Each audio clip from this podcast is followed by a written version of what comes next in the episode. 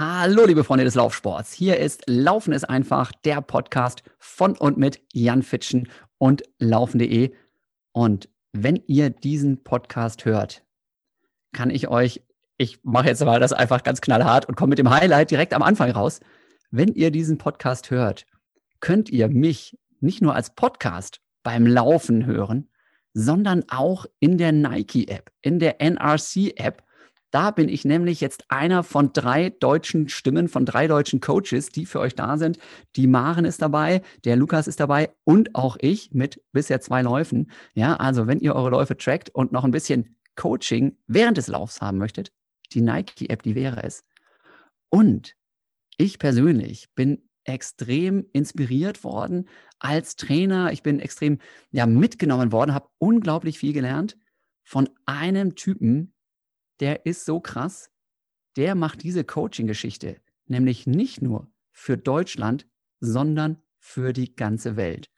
Und deswegen gehe ich jetzt mal direkt aufs Englische über, denn ich habe für euch, und ich kann das gar nicht glauben, dass er wirklich gesagt hat, ja, ich bin dabei. Ich habe für euch heute am Mikrofon aus Portland, Oregon, den Nike Global Head Coach, Coach Chris Bennett.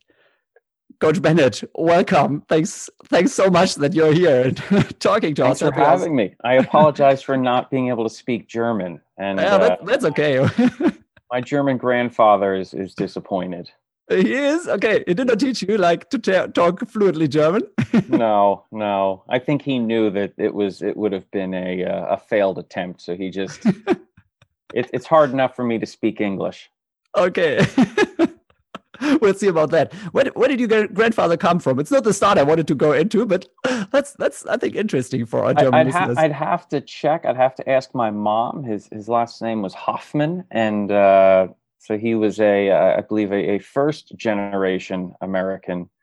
Um, so yeah, it was it was it, an Irish German combo is is oh. what uh, my mom came from. So uh, yeah, oh.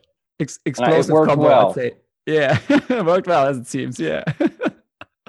All right. Yeah, very very cool. The first time we met that was when when I was like coaching for the NRC Nike Plus Run Club, and we did like this activations in Berlin and the Nike Run Club did these activations all over the world, like all the big cities, people were running together and like really great setups, speed runs, long runs, short runs, recovery runs, everything with big crowds running through the cities. And we had this we had this great coach meeting, like challenging thing in New York, and you were there on the stage with your team, and it was was so amazing. This city, your team, and then having all the the the coaches from you know from China, from Japan, from uh, Brazil. They came from everywhere, of course, from Europe.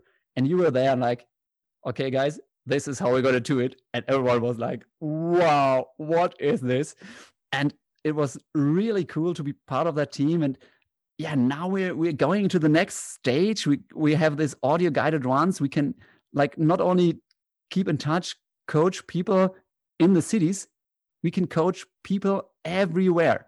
Yeah. So this is one of the topics today. And because you're kind of the man behind the things, I just wanted people to get to know you a little better. You're, as I said, Nike global head coach, but you you're not like suddenly there. You're not like from one to now global head coach.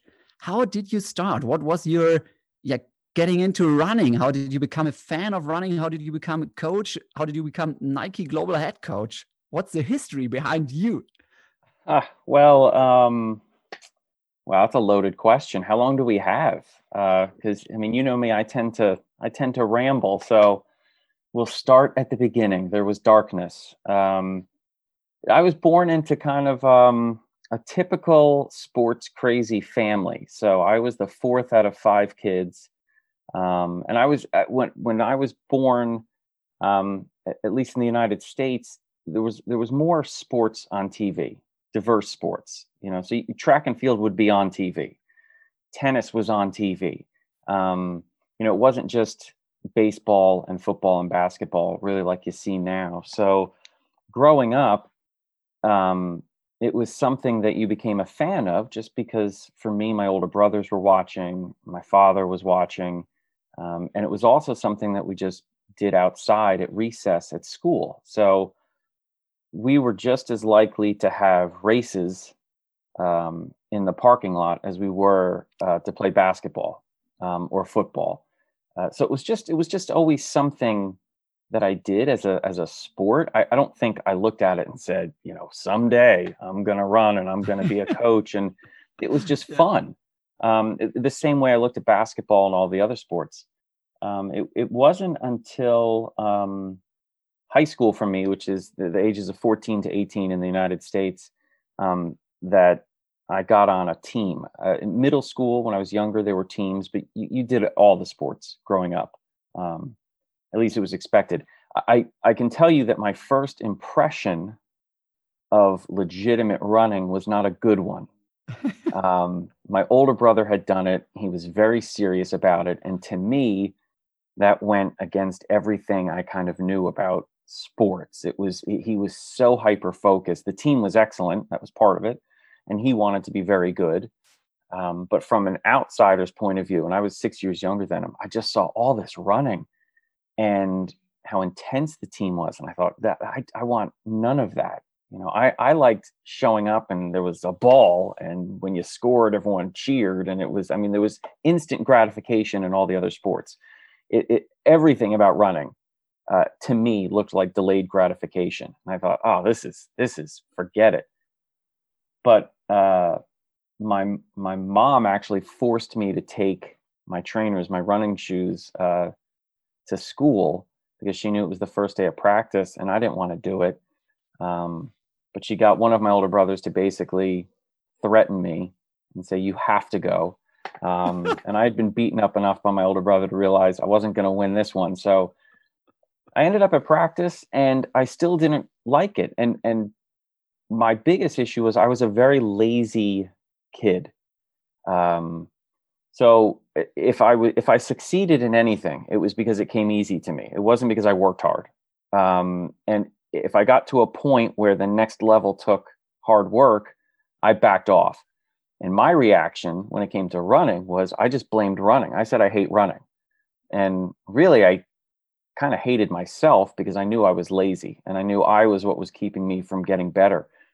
And what eventually turned uh, my relationship around with running, which is I think pretty common for most people, was uh, the people I was running with. It was my teammates, and it mattered to them uh, that the team was good and they were putting in the work. Um, and I was lucky. I I was blessed with a little natural talent, and I think they looked at me and said, you know, we're counting on you and I took that more seriously than looking in a mirror and saying I'm counting on myself. And I think that's common for most people is they they will work harder for other people often than they will for themselves. And when I realized that my best friends it mattered to them, I said then this has to matter to me. And that's when I started to not take it seriously. I started to just work harder. And as we all know with running, you know, it's funny to me now as a coach looking back at how stupid I was as a kid. You know, if you don't put in the work for running, it just sucks more. It, it, doesn't suck less. You assume, like, oh, I'm going to have to do all this running and running sucks. And it's like, no, running doesn't suck. Trying to run when you're not running or not consistently running or not running the right way, that's what sucks. And I was doing all of that. I was doing all the wrong things. and uh, once I started running consistently, it, I'm not saying it, it, doesn't get. It's not that it gets easier.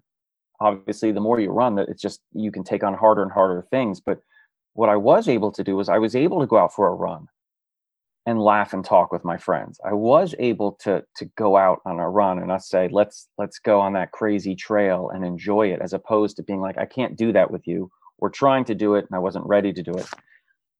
And little by little, um, I started to fall in love with the sport and um, as a result, I, I, was able to run at the university level.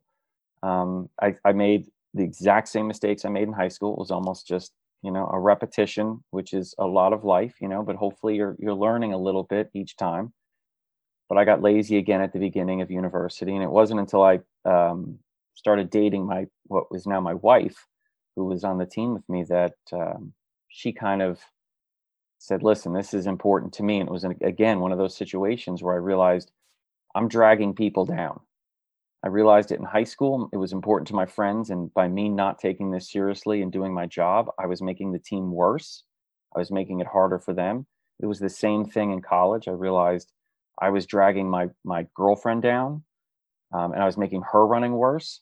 And that's a terrible feeling. But that was enough to kind of wake me up and say that this not only is important to her, but you're lying to yourself, and this is important to you. And from then on out, um, I think that was the last time I had to learn the lesson.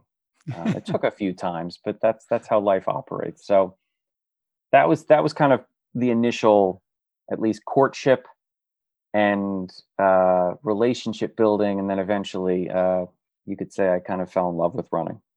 Yeah, and how how did the first situations like appear when when you realized that you're not only a runner, but you can also like tell other people, or did they just ask you, or like how to train, how to be motivated, how to you know stay in line?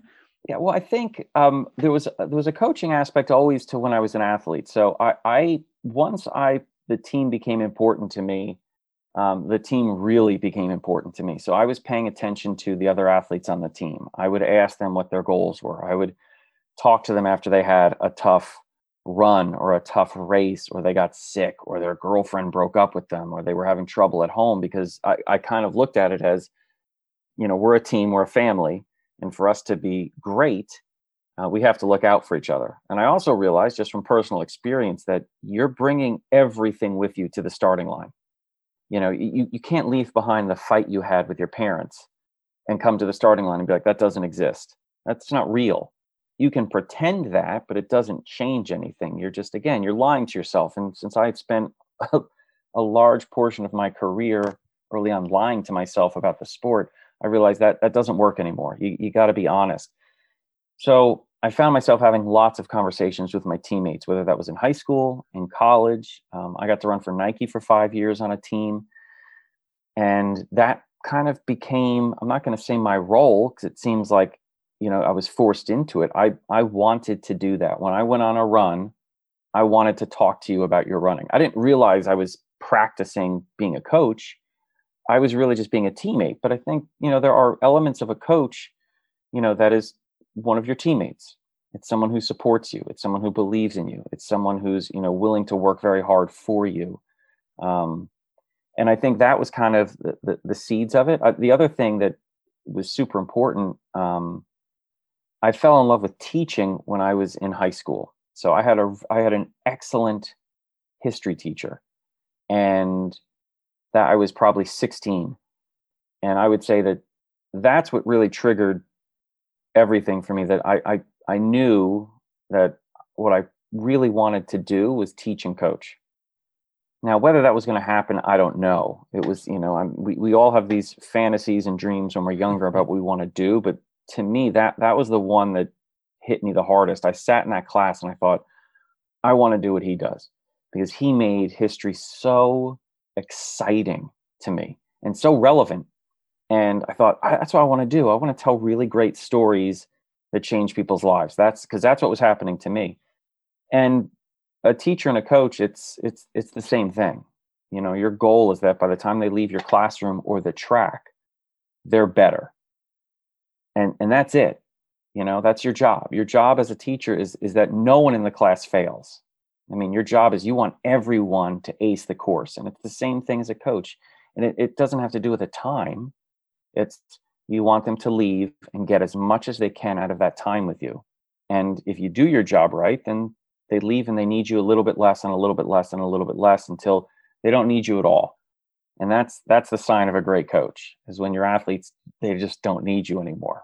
You know, so um, yeah, it was that period of time of just being with my athletes or being with my athletes i'm calling them my athletes my teammates um, and then just i was lucky i had a i had a great teacher yeah and then when, when you finished your, your studies you, you wanted to become a history teacher or was it in this time already that you said okay now now i'm going to be like professional coach or i mean this this job as global head coach it did not exist Oh no, history, or did it? Yeah. no, I was. I when I left university, I was lucky. I, I, got to move out to California and run for what was called the Nike Farm Team, which was an oh, Olympic yeah. development team, a post collegiate Olympic development team, um, based at Stanford University. Hmm. Um, and I did that for five years. Now, I, there was there were some there were Olympic level athletes on the team. I was not one of those athletes. I was I was the tier below them, maybe two tiers below them. Um, but it was a dream for me to try to run as fast as I could.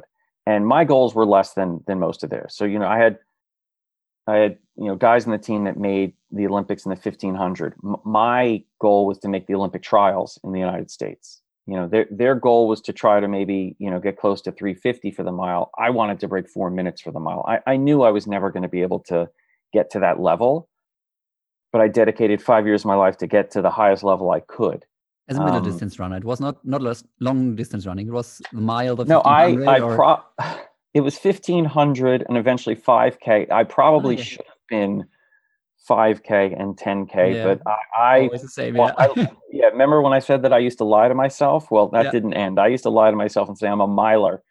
Um, it took me a few years to realize I'm I can run the mile, but I, I am not a miler. Um, but it was it was an incredible experience, but I had to work in finance at the time. So I, I was I was working um, in finance for the all five years I was in California, and then I stopped um, in 2004 um, after the Olympic trials in 2004. Um, that's when I said I'm done, and uh, I actually moved back to the East Coast of the United States, and I and I continued to work in finance for two more years. I, I did not like the job. Yeah. Um, it, it, it, I went, it was a job is, is really how you should. What, what, is it working on finance, working for a bank or what was it? Uh, it was Merrill Lynch and Morgan Stanley and it was uh, basically oh, yeah. investment advisory. So financial advisor. Okay. So oh, okay. uh, I worked on a team managing people's money and it was just, oh, okay. it, it, it, was exactly how it sounds. And some people love it. Good for you. Uh, for me, getting to talk to the clients was great um, yeah. explaining kind of what's going on in the markets and the history of of why this is happening. I, yeah. I liked that, but I, yeah. you know, it it wasn't what made my soul sing. Um, to try to put it as poetically as possible, but I had the opportunity um, to go back and teach and coach at the high school that I went to, um, and this came uh, about a week before school started and basically i asked my wife can i can i do this? And she said go for it. And within a week we had put our house uh, for sale. We put the entire family into a van and we drove 500 miles from where we lived. And uh, i started teaching you know seven days after i accepted the job i had never taught before. And i did that for seven years. I taught um, history and yeah. i coached cross country indoor and outdoor track. And basically what happened there was the team got very good, um, and uh, we in in the United States we're lucky. Uh, cross country, indoor and outdoor track, they all have national championships. We're we're, we're very lucky in that. None of the other sports have that, and uh, we won national championships in all three seasons, and we set some national records, and and it was at that time the team was getting very good. I still had some relationships with Nike, and they were asking. And my wife and I were doing lots of different things with putting on races, putting on camps, um, doing Tuesday night workouts at the track for the community. All of these things became what Nike Run Club Live would be. Um, but some of the things were getting bigger and bigger. So we would have a Sunday long run for high school athletes, 14 to 18 year olds during the summer, because that long run is the toughest one to do with your training solo in the summer. You're out of school. But we were getting upwards of 300 kids to come to these long runs. Whoa, that was a challenge, I guess. yeah, well, it, well, this is the thing. I realized it was the hardest day of the week in the summer to get a run in, and uh, selfishly, I wanted my athletes to get that run in, as good a run in as they could. So I said, "This is what we'll do. I'll get watermelons, I'll get bagels, I'll get Gatorades, I'll I'll put music and tables up. I'll invite some other teams. We'll see if they can come, and then this way, it's not a miserable experience. You show up at eight, you go for a run with some new people." And when you're done, you can eat and hang out for a little bit. And then guess what? If you want to go to the beach, you can go to the beach, but your run's done. So this started and it it like anything else, it took a little bit of time, but eventually, yeah, we were getting consistently 200, 250, and occasionally 300 people. And eventually college kids started showing up, parents wanted to do the run, and it was just a community. Like, let's, there wasn't much going on. It was how far do you want to run? I'll put you in the right groups. You know, what kind of shape are you in? So you're you're comfortable while you're running. And then when you come back, there's there's few things that are more glorious than that post run hangout you're tired you're gloriously exhausted you're eating some watermelon you're having something to drink and and you're just relaxing with a really cool community so we started getting people from all over the place coming to it and nike said what's going on and they wanted to come down and check it out and that just led to some other things um, that they were asking me to do for them and okay where, where know, was it uh, yeah. Where, where was it? Where where you were living at the time? Uh, I was living in already? New Jersey, ah, um, and okay. I was I was coaching between 2007 and 2014. So yeah, um, somewhere in there. Uh, again, they were asking me to do do some things for them in New York City. Yeah. Um, and then there was a conversation, I think, in the spring of 2014, eventually, where they they said, "Could you come in? Let's have a talk." And I said, yeah. okay. I, thought, I thought they're just going to ask some questions about something they were doing. I didn't know. I said, "All right, I think I can come in." Yeah. So they asked, they said, we have athletes that are showing up at stores um, around the country, specifically in New York, and they're going for runs, and it, it's it's it's not really um, structured in any way. What what would you do? So I just said, oh, that's that's I I treat everyone like they're elite athletes, and they said, well, what does that mean? I said, well, one, I would respect them to to begin with, and I would treat them like runners, and I would give them some guidance and I would say I would base everything on a seven day schedule. And if they want to show up, they can show up. If not, that's okay. But I, I mapped out the schedule. I said, they, so then they asked some follow up questions like, well, how, what if 100 people showed up at the track? I said, what's the problem? They said, well, it would be chaos. I said, no, well, why would it be chaos? I said that it's chaos if you put everybody together, but everybody shouldn't be running together. You should be running with people of similar fitness so you can enjoy the run and you can help each other. And so I went through this whole thing and they said, Well, would you do this? And I said, I just told you I would do this. This is what I would do. I said, No, literally, would you do this? Um, I said, Oh, I see what you're asking. um, and I said, Well, maybe. And I said, There's a few things that I, I believe in. And as long as you never ask me to go against them and you support them, then yeah. And they said, Well, what are those? And I wrote out, you know, a, a couple of little sentences. Um, and they said, "All right, let's go for it." And and that was it. And that was basically those NRC truths that we had early on, you know. Yeah. And um, so yeah, then we started in New York City, and it kind of blew up. And they said, "Well, could we try to do it in LA?" And I said, "Sure." And then it was, "Well, let's try it in Boston and Toronto." And then it just it just went from there. So that was that was the the, the background. Yeah. Did you sometimes just look back and think, "Hey"?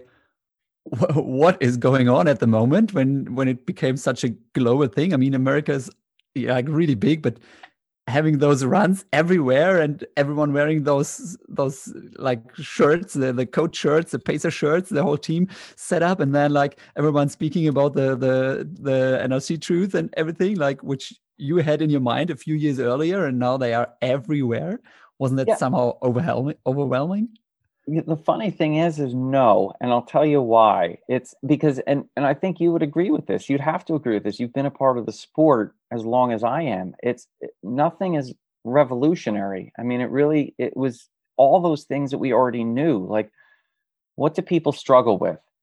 You know we can all struggle in unique ways but we're all sharing basically the same struggles you know? We don't have enough time or we don't have enough confidence or you know we're concerned what somebody might think of us or we're running with the wrong people or we're running the wrong way. And i was just very upfront about it. And so to me it was just one of those things where we've all had those conversations those of us that really love the sport. Like why don't more people do it or why don't more people enjoy it? And we know the answer. The problem is is the people who don't enjoy it or don't take part in the sport they don't know the answer. That's it so the question was, well, how do you get them the answers? And to me, it was, well, just don't lie to them. Yeah, sometimes running's going to be really hard. It really is, but it's not supposed to always be hard. And, you know, if you come up to me, and you've heard me say this, you know, like I have people come up to me, uh, the first thing they'll tell me is, I suck at running. Yeah. and I say, I believe you. Sorry. yeah, I believe you And they look at me kind of shocked, like, what? And I say, yeah. well, I, I have to trust you. This is all about trust. Now, yeah. if you tell me you suck, yeah. then I'm going to believe you that you suck. It does not change my job in the least. My job is before you leave here for you to suck less. Now, we could be more positive about this and we could say, let's get better because that's the same thing that the most elite athletes, Eliud Kipchoge, when he goes and starts a run, his goal is that he ends it better. Now, he could look at it and say, I want to suck less because it means the same thing. But I think he wants to be a little bit more positive about it. But that was really it. It, it really just came down to, you know, be absolutely authentic and honest with the athlete. We don't have to sell the sport. The sport is a beautiful, wonderful, easy sport people love the sport if they can just get to do it the right way. And most people don't. And as a result, they start a run, they end too early, they don't feel good about themselves, they feel like a failure. And who wants to repeat that? So if you can just get them to experience it the right way, it's it's the easiest job in the world.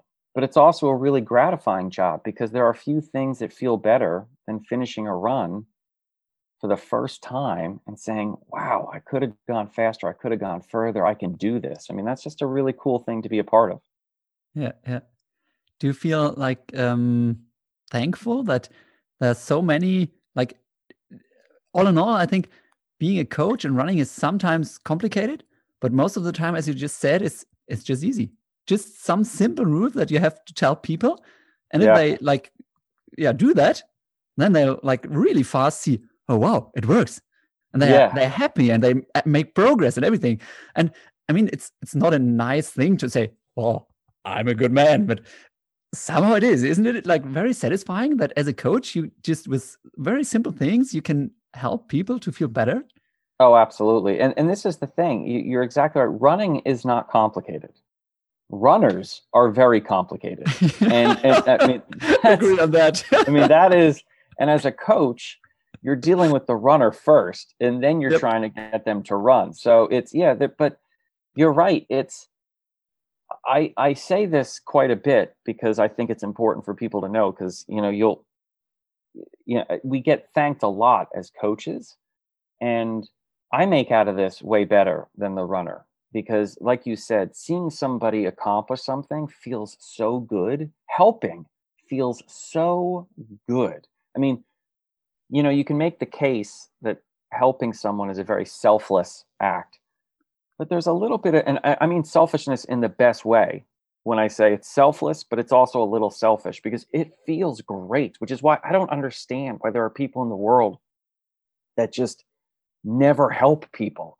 Like it's fascinating to me. You're missing out on such good stuff in your life by helping somebody. And there are terrible coaches out there and and and you know they they're in it for themselves which is what i don't get because your life is so much better when you're trying to help your athletes. You feel so good about the world and about yourself if you can just help people. So yeah it is um that's that's by far that's that's one of the gifts you get from coaching. And i, I got asked probably in the middle uh, of this spring i got asked about you know how I was handling the pandemic. And um, I said, you know, I started every morning um, for about an hour responding to athletes that had reached out.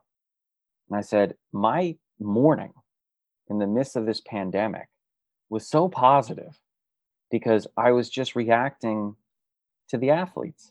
It, it, wasn't me. It was athletes saying, I did this for the first time, or I struggled, or athletes saying, I'm having a really hard time. And then, you know, I get to say something that I know is going to make the day a little bit better for them. Knowing that feels great. So there are there are so many wonderful benefits to being a coach um, that it does. It gets awkward when people thank you because i think a lot of athletes don't realize that the coaches should be the ones saying thank you more than them. Yep. No sorry guys. I'm not doing this for you. I'm doing it for myself. Yeah kind well, of. yeah.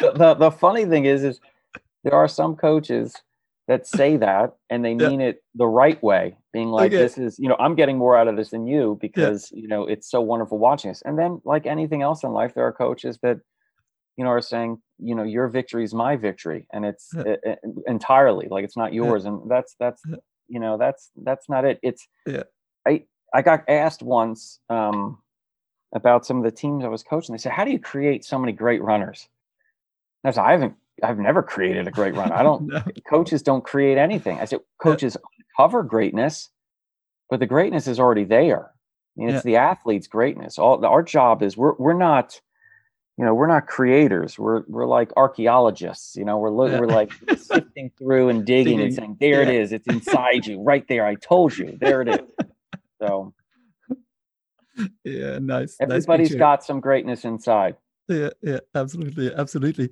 um at the moment we're talking about the nrc app or audio guided runs everything.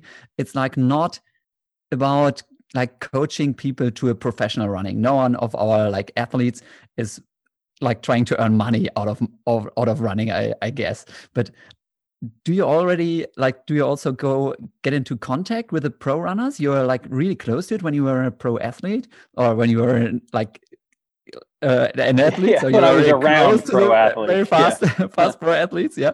And now you're you're in, in portland oregon like uh, staying at nike headquarters so there's so many of those great runners around there.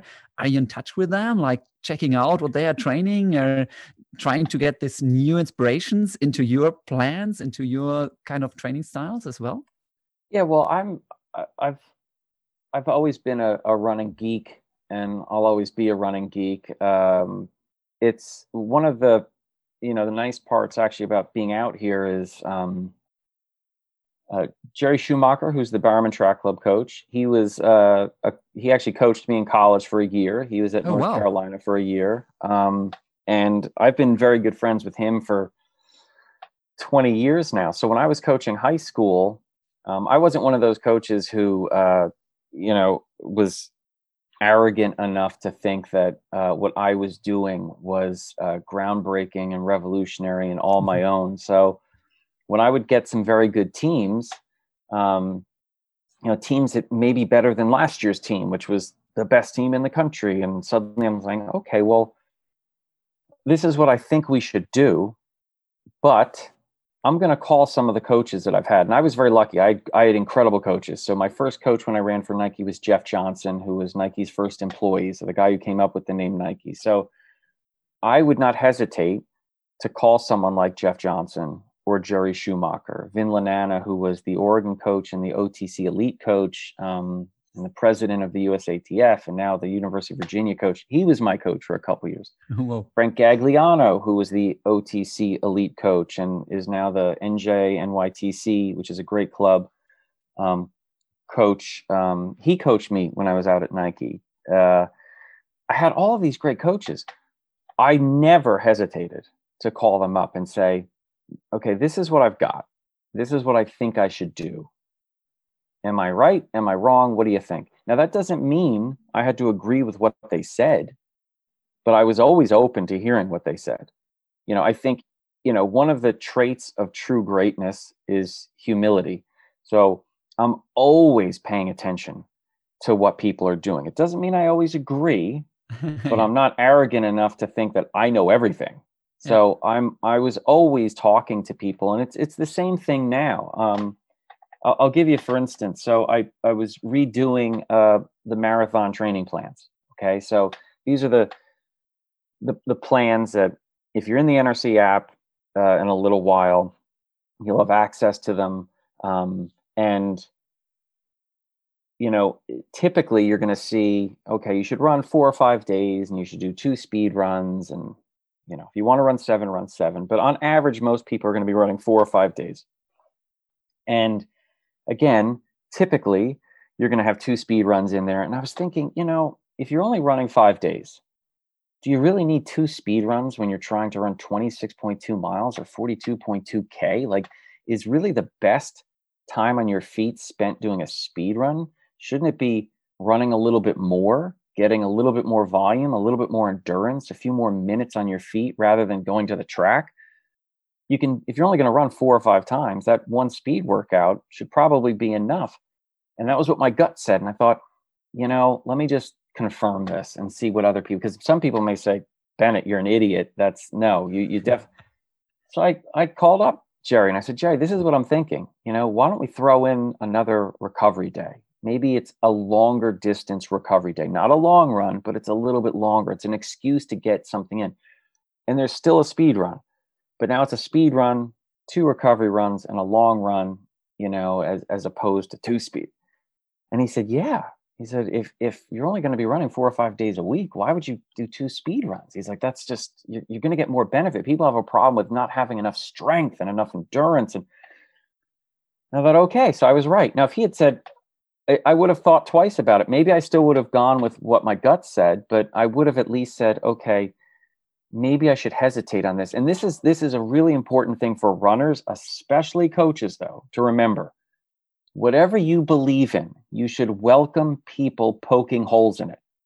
Whatever you think is right. And this goes with everything. I'm one of these believers that, like, if it's religion, if it's politics, whatever you say, I believe in this 100%, you should welcome people poking holes in it, finding weaknesses in it. Because if you truly do believe in it, then you're going to be able to handle those things. You're going to be able to answer to those things. If you don't, wow, you just were given a gift, okay? Because what you believed in was wrong, you know, or not totally right, and you can make it better. So, yeah, that's something that I take advantage of having um, BTC um, on campus. Uh, it's it's a great luxury to have, and but I will tell you this: um, I learned just as much watching um, the runners at the park uh, as I do watching elite athletes um, professional athletes. You know, I mean, they all make the same mistakes. yeah, just the, the professional runners are Absolutely. doing it at a much faster pace. That's that's that's the only difference. You know, that, yeah. that's it. And I'll tell you what, the people who forget that are the people just going for a run at the park. They don't realize that, you know, if you're trying to break two hours in the half marathon, that last two miles and you're on the line, you're on that red line, it feels just like it does for someone like Eliud Kipchoge trying to break 60 minutes or 58 minutes in the half marathon. It feels the same. It hurts, yep. you know, challenging does, yourself mentally and physically. It's, and that's, I think, one of the more beautiful parts about our sport is, you know, the numbers may be different, but the experiences are the same. Yeah. Yeah, I think that's what what makes such it's such a such a community that you're like you're at the same starting line, you're at the same finish line. If you finish, yeah. you have the same struggles in between. It's just okay. Maybe the effort you put into it is a little different, and maybe yeah, some just do it on a professional way. They don't do anything besides running. Others have like a job, a family, and everything to get around with, and but still there's feelings and no, today I don't want to run. Okay, yep, I know this feeling no matter if I run twice a day or twice a week. So yeah, really, you're right. Nice. And, and that's uh, to me, that's one of the great parts about paying attention to the entire sport because there's a very good chance that that athlete that finishes, you know, 2700th at the Berlin Marathon is the one who gave the greatest performance. You know, maybe she has, like you said, four kids, a full time job, um, is dealing with a lot of family issues or you know other things going on in her life and still somehow gave that performance. And when you when you factor in the amount of time that they have to give to the sport the talent that they've got the work ethic they've got and you put all of this together and you realize wow that's that may be the best performance of the entire day. And the only people who know that are probably her circle of friends but if you're a spectator, that's the reason why people stick around and cheer after the top 10 comes through because they realize that all of those performances have the potential to be epic, which is, I think, a really cool part of the sport. Yeah, yeah, absolutely, absolutely. Um, I've got some more questions here on my like very well prepared coaching, All right. whatever questionnaire. Um, I think we've got a lot already, but um, since you are like at Nike headquarters and since you meet so many pro runners, are there like besides the coaches, are there any runners who like inspired you more than others and why? Um yeah, it's it's hard to say which ones inspire me more than others, but I mean, I would there's I would say all of the athletes at some point have inspired me for one reason or another, and I'll give you some examples. Um, there's a woman on uh, BTC, Emily Infeld, who has battled injuries on and off for years. Um, the fact that she comes back and her attitude is so great and truly comes back each time saying, I'm a little smarter now. And as a result, I'm a little bit stronger. That's something that I celebrate. I think that's wonderful. You know, like to me, that's that's super inspiring to be able to point to somebody and say, that's one of the best distance runners in the world. And yet she's had to start over again and again and has done it and said, every time I'm starting over, I'm starting over a little bit better. Now, most people would say, well, I've lost time, I've lost fitness. And she's saying, I'm a smarter athlete. I'm a better athlete as a result, which means I'm going to string things together and it's going to work out this time. Incredible. I mean, if you stay with BTC right now and you and you think of the women's team, um, to me, that's that's one of the great stories in our sport over the last 20 years is the fact that you were able to get a collection of women together to train together at from different distances. You know, you've got steeplers, 10K runners, milers, marathoners working together in an environment where eventually they're going to have to take a starting line and compete against each other. But up until that point, they're competing with each other to make each other better. And they've got each other's back. There is there is absolutely something to be learned from them, which is we're stronger together. And they proved it.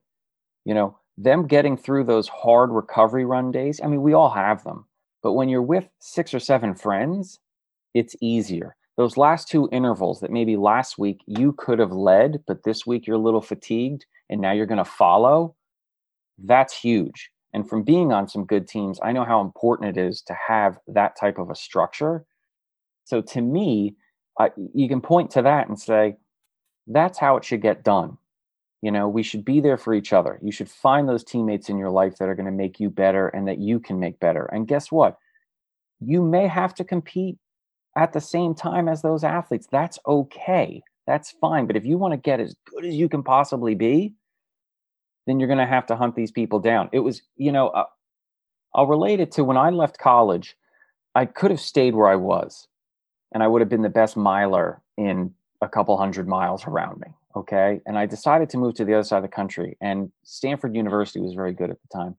So there was, at any given point, if Stanford was working out at the same time as the Nike Farm team, I could have been the 12th or 14th best 1500 meter runner on the track. Okay. So I basically moved somewhere that guaranteed I was never, ever going to win another race, ever. and yeah. in order for me to get as good as I could possibly be, I had to put myself in a position to never ever win a race ever again. Like that was the only way I was going to get it. I could have stayed where I was and won a whole bunch of races, but I never yeah. would have gotten as good as I could have been. It's yeah. this crazy, you know, mental gymnastics you have to do as an athlete of like, if I want to get better, does that mean I'm always going to win? not for everybody. no. for most people, if you're like me, getting as good as you can be means you're going to win less and less and less the better you get. Yeah. And I'm sure it was the same thing with you. I mean, yeah. the better you got, the further down the list you fell. But yep. the key is, is is it important to you to become the best that you can be? And and yeah. that's when I look at a group like Bowerman Track Club at the elite level, um, especially on the women's side and in distance running. You know, sprinting has always had these training groups. Distance running, not so much, especially on the women's side. It's one of the reasons why they're so good. And I think male or female, you should look and, and say that's that's the way that it should work. Get a group of people together from a group of dis- different disciplines that have the right mindset and are willing to go to battle with and for each other, and great things are going to happen. So yeah i'm it's i'm very lucky because i see these athletes and uh, the other thing is being a geek from growing up i occasionally get to meet some of the the stars from the past you know so whether it's joan benoit samuelson or growing up one of my heroes was seb coe oh, that yeah. was one of my big moments uh, i don't freak out when i meet somebody famous um, but i I did with him. That was that was very awkward for me. You know, I, yeah. I immediately went to 12 year old boy. Yeah, uh, yeah, yeah, yeah. You know, so if Ovett had showed up at the same time, I would have passed out. So yeah, it's it's cool to have a job like this, yeah, where you, you meet people like these and like really stay with what you love, what you what you like, and then getting deeper in it and meeting people that you would with another job never have met in your life, and now you just okay. Nice yeah, to have you around. Yeah. Good yep. to see you. And you have to, and I think that the, you have to stay a fan. I think one of the keys to this sport is to really be a fan of it, and um, that's never stopped. I've always been a fan. You know, I'll um, you know, it gave me chills getting to go to to meets at Hayward Field in Eugene and sit on the backstretch, uh, or you know, I, I still get up early and and watch the major marathons, and you know, it's if you want to be if you really want to enjoy this sport, you should you should become a fan.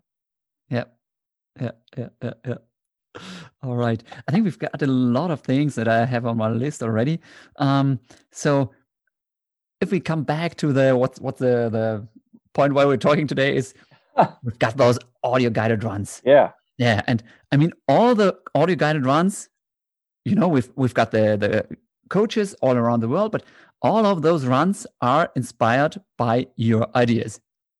What what how how do you like manage to get so many like different topics for different ones? We, we've got short runs. We, we've even got a five minute run like in in the like all you guys runs at app in, in germany now with maren. And we've got speed runs. We've got long runs. We've got all the kind of runs that all the pro runners do as well. And like from like five minutes as i said to 90 minutes are we going to have a five minute run someday or five hours run or? Yeah well it yeah it's uh I think I've written about 200 of them now. Um, yeah, I think we have close to maybe 200, 175 or so in the in English. Yep. But there's about 200 that have been written. There's there is a one minute run as well, and we just finished a uh, 20 mile run um, just a couple weeks ago. But yeah, it's uh, you know the if you think about it, um, if you imagine all the runs that you've gone on, Jan, and I don't, I don't even know if you know how many runs you've gone on, but it's we're in the thousands and thousands of runs. Okay, none of them are the same, none of them. And if you think about all of the different runs you've been on, where you've been dealing with different things, whether it's I don't feel like going for a run, or I'm running in the rain, or I'm running in the cold, or um, I, I, I don't know where I'm going to go next on this run. I'm just going to mix things up. There's so many different conversations you can have and have had on a run. And from my perspective, there are a couple things that I want to get across no matter what. And first and foremost, I mean, the, the real inspiration for these runs was a conversation that I had with Michael Orenstein. We were walking out of a meeting. Um, MLO is his nickname. We had just heard the same you know conversation over and over again. Runners have a hard time running and most of them go for a run once and then they don't run again. And i said to michael i said i can fix that. And he said how? I said well i i go for a run with them. I mean that's what i that's what i've been doing for four years. What do you mean? I just i'd go for a run with them. And um, he said well we've got a recording studio downstairs. I'll book it and I said, okay, great. So two days later, I showed up with uh, four scripts that I had written, and we recorded uh, the first run, the next run, the first speed run, and I believe the comeback run. And we tested it on campus. We tested it in Portland and Seattle, and it worked. Duh. I mean, why would it not work? I mean, the first thing you want to do with someone who, whether they're running the right way or not, is just remind them, like, let's start out easy there's no run. And for the listeners here, I have run with the great Jan Fitschen, okay? And and he is incredible, but he starts out his runs nice and easy. Of course, of course. Now I was terrified when I and I thought I hope he does this. You know, I hope he starts out easy because if he starts out hard, then we're not running together. But he started he took me for a run in Berlin with a group of people and we started out nice and easy. You know why? Because that's how you're supposed to start every run But most people who hate running don't do that. And that's why they hate running. So then from there, it's explaining to people this is the right way. Okay. And this doesn't mean that you're weak.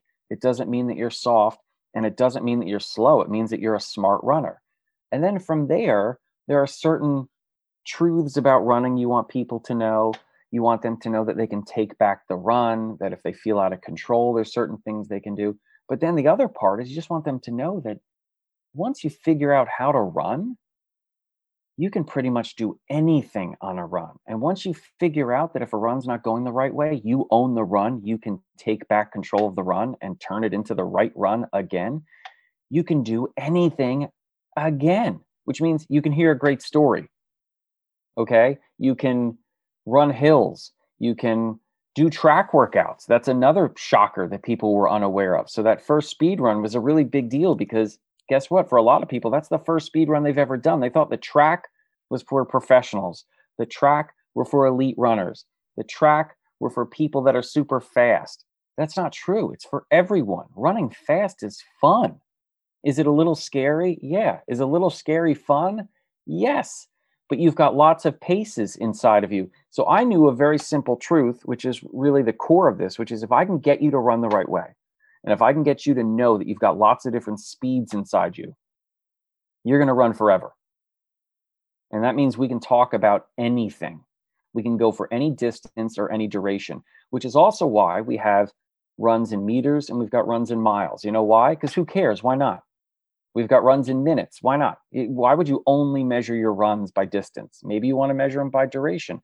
The funny thing is, is for Europeans, none of you use miles because Americans were the only ones who use miles because we're weird, you know. But there, I remember having a conversation, being like, "Do you think people in Europe will do a, a five mile run?" I said, "Why not? Who cares? Yeah. What do you think an American won't do a 6K run? Why not? It's just distance. I mean, if you want to do the math and say a five mile run is basically an 8K run, fine, but who cares?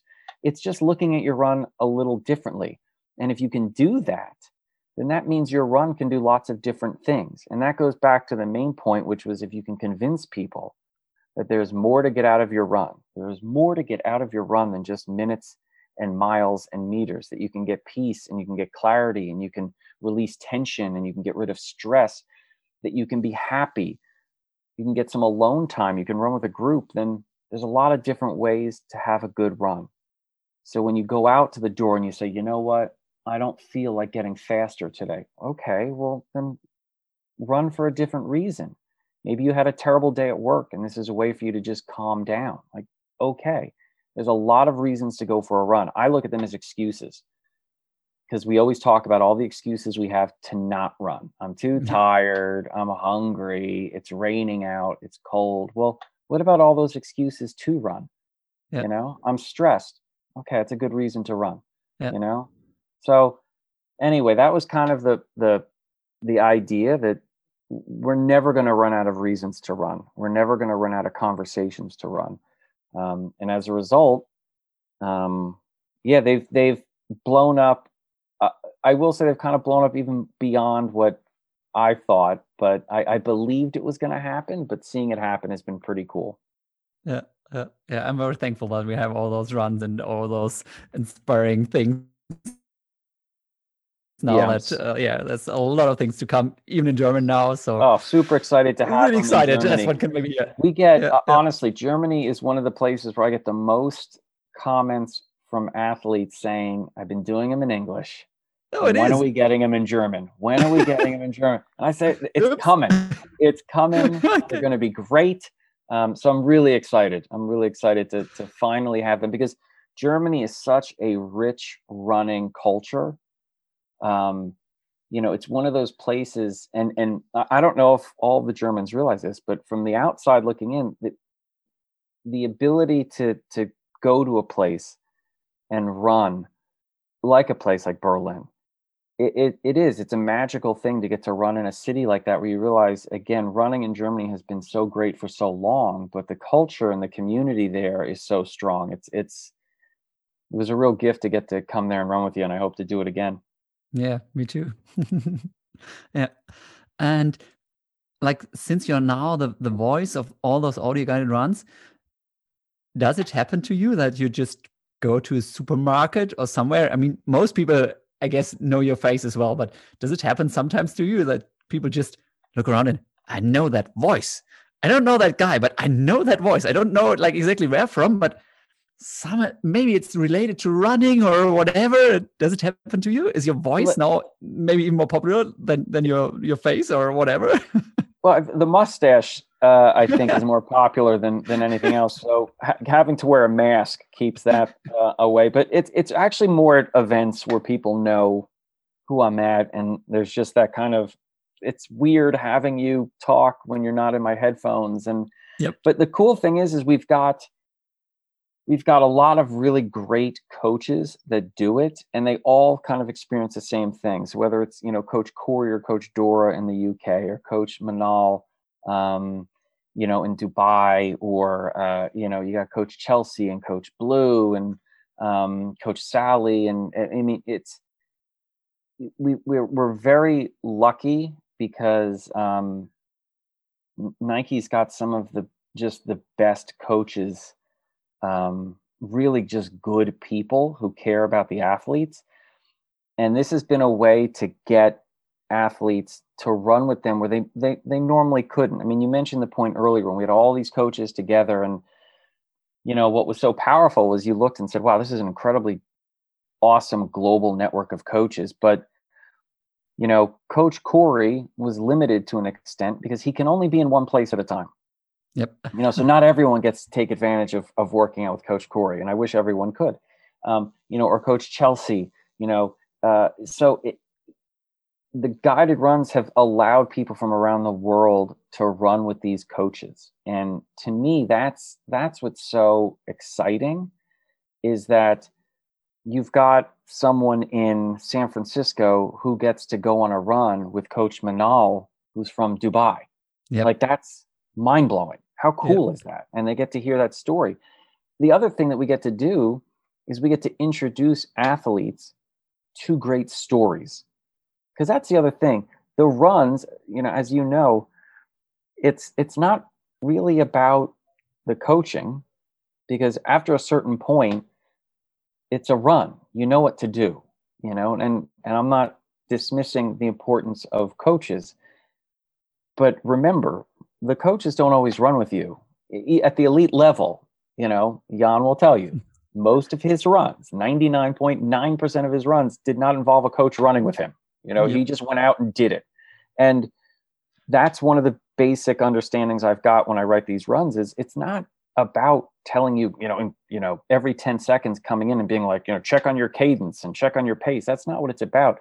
It's an opportunity to introduce you to, to stories like Paula Radcliffe's story or uh, Lopez Lomong's incredible story as you know a refugee growing up to someone who eventually carries in the United States flag at the opening ceremonies yeah, yeah. of the Olympics. Like I met Lopez in, in Flagstaff when we were there on high altitude training camp. He was a really young boy and like freaking out in, in university, like going to parties, everything. And a few years later, so what, what's this guy there with, doing with the, the, American flag at the Olympics? What? what an incredible story! And his mm-hmm. first, you know, his first real legitimate run probably was escaping a a camp where he was a kidnapped child. I mean, yep. so you know, m- my belief is hearing his story on a run makes you a better runner. Yeah, because it makes you a better person. Yep. And that's one of the luxuries we have with running is it doesn't always have to be about running to make you a better runner. And I think that's one of the things I'm most excited about as we introduce uh, guided runs in places like Germany and France and Mexico is I bet you have a list, Jan, of stories, whether they're globally, you know, global stories or whether they're German specific stories about athletes or events where it's like, you know, can you imagine being able to tell a couple hundred thousand German athletes about a specific athlete or event and how exciting it would be for them to finish a 30 minute run and say, now I know, now I know. And now, are they faster? Yeah, maybe. it, it, has their endurance inc- endurance increased? Yeah, yeah, probably. But that's not what's going through every runner's mind every time they go for a run. I don't care. It's not Kipchoge. When Kipchoge goes for a run with his buddies, he's not thinking I'm building endurance the entire time. He's thinking I'm going for a run and I'm having a great conversation and maybe I'm learning something new. So that's one of the things that is to me most exciting is it allows us as coaches to to give the athletes what they need. And when I was coaching um, in person every day, I, I, I knew that the entire purpose of the practice wasn't to just talk about running. Sometimes it was to talk about how to deal with again abuse maybe you're seeing at home or the loss of a family member or getting over a bad race or dealing with a teacher who's a jerk like that was the purpose of practice yes we went for a run but the real purpose is when you walked away, you were a little bit better at running, but you were also a little bit better at life. And, and I think that's that's also one of the the, the reasons uh, I'm excited about the guided runs because it's the same truth with those. Yeah, yeah, yeah, yeah. All right, Coach. One last thing because we've we've been talking for a while, and I don't mean you know people have the tendency to just keep on running as long as we are like talking on the podcast. so if we keep on talking for two hours, maybe just they just go for a run for too long, and we don't want them to be over. Blame you, or... not me. Blame me on the questions were too good. Yeah, of course, of course. so so just to come to an end i think everyone's going to have a lot of fun with our audio guided runs in the future and just because i want to get you to know you even a little better again do you have like this podcast is called laufen ist einfach which means running is is simple. It's not always easy, but it's kind of simple. And I think this is one of the truths that we we were talking about all the time. But the the next subline was once in a running camp, once in a training camp. So it's not too serious. It's always about the maybe the funny stories behind it. And since you've been coaching a lot of athletes, since you've been a like really addicted athlete yourself, is there one story which you have in your mind where you said, uh, this is something maybe we shouldn't discuss it in public, but just for Jan, I will I will do it. I will tell this story. Huh. This is wow. That's uh how can you answer that question when you say maybe this is a story we shouldn't say in public, which which is another way of saying it's definitely a story we shouldn't say in public. Wow, that's uh interesting. So I have a lot of those and a lot yeah, of those I, I, I, hope, I hope you maybe maybe you could tell like two or three a lot of those I probably uh, won't tell. Um, uh, I'm trying to think uh, of of some things that I can get away with right now. Of, yes, of always a thin line, yeah. no. Um. Oh, that's really interesting. Um. Well, I mean, uh, you know, I there's if you run long enough, you end up doing some you you find ways to uh, play running. I guess is the best way. You know, people say, "Let's go play basketball. Let's go play football." Very rarely do you hear people say, "Let's go play running." Um, but uh, over the course of the years, there's been opportunities where I've played running, whether it's um, a chocolate milk mile, which is where you would, uh, you know, you you basically chug a pint of uh, chocolate milk and then you race a quarter as fast as you can, and then you chug another pint of chocolate milk, run another quarter as fast as you can, chug another pint, a quarter. You so basically have four pints of chocolate milk, and uh, you run the mile. You can also do this with beer, which I've I've also heard done. about it. Yeah, yeah, yeah. We've all done that that beer mile. It does not go well. There are certain rules. You you if you throw up, you're disqualified. um, which is very hard not to do. And then there's um, a nude 400, um, which I I can neither confirm nor deny whether I've ever done one of those. But if you've done the sport long enough, you find that you know there's lots of different ways to have fun, um, and some ways you never do twice. But uh, make sure that you know the the laws uh, uh, in wherever you're living. Um, I don't know. I don't know where to go with this one, but you know, just be careful is what I'm saying. okay, okay. just just yeah, be careful. Yeah. We don't have audio guided runs for every running experience, and we will never almost every running experience. And I will almost. say this, it was it was a simpler time um, when I can neither confirm nor deny I did something like a nude quarter where you know people didn't have cameras on their phones and things like that so i would say that that one may be best as a retired um, race but if you've got the guts to do it then you got to have the guts to make sure that uh, you're you're you're okay with it being uh, on social media so be careful everybody absolutely absolutely Coach Bennett, ladies and gentlemen, here on the podcast. Thank you very much for your time, Chris. It was very, very nice to have you. I'm very much looking forward to next experiences with you, next audio guided runs, whatever is coming. Really, really great to have you as global head coach for Nike, inspiring so many athletes all around the world. And yeah, really a, a big pleasure, a big honor for me to have you on the podcast.